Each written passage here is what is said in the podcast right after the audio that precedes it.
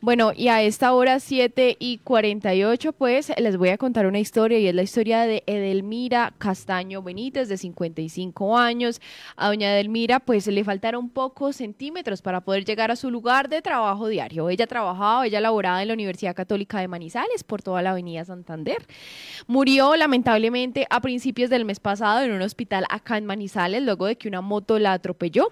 En un video que se conoció, pues evidencia que ella es dejada por un carro sobre las 5 de la mañana allí por la Santander. Ella utiliza la cebra para poder cruzar al otro lado, pero cuando está llegando al separador, una moto que pues obviamente erróneamente se transportaba por la ciclobanda, pues lamentablemente a alta velocidad, encima de todo, pues la arrolla y la lanza a metros más adelante. La mujer se dedicaba a oficios varios en esta, en esta universidad, la Universidad Católica, y su deceso pues obviamente generó varias reacciones, no solamente de parte de la comunidad universitaria, sino también por el mal uso que se le dio a la ciclobanda este motociclista que la estaba utilizando sin pues tener el derecho de también el dolor de su partida pues se dio, dio muestra en la comunidad universitaria.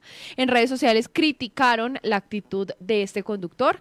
Dicen algunos comentarios, ya ni las cebras respetan, la vida ya no vale nada, se nota la alta velocidad y el motociclista, pues frente a este accidente, presentó una contusión en el tórax y laceraciones en una mano y una pierna, pero él podría enfrentar cargos por homicidio culposo, cuya pena inicia a los 32 meses a través de un derecho de petición, este medio de comunicación trató de indagar sobre la ciclobanda. La Secretaría de Movilidad de Manizales respondió que la ciclobanda opera desde el 5 de mayo del 2020 y que según la guía de cicloinfraestructura se denomina banda ciclopreferente. Sobre la ubicación de nuevas, pues indicó la dependencia que se ejecuta el proyecto del Boulevard de la 19 entre la Universidad de Manizales y la Plaza Alfonso López. Además, se contempla la instalación pues de una en los estudios del proyecto Campus Manizales. Desde la Secretaría dijeron no poder no tienen cifras de accidentalidad en la ciclobanda, dicen que es difícil desgregar los datos y pues con respecto a eso sobre las acciones que se van a tomar para que los actores viales respeten esta jornada,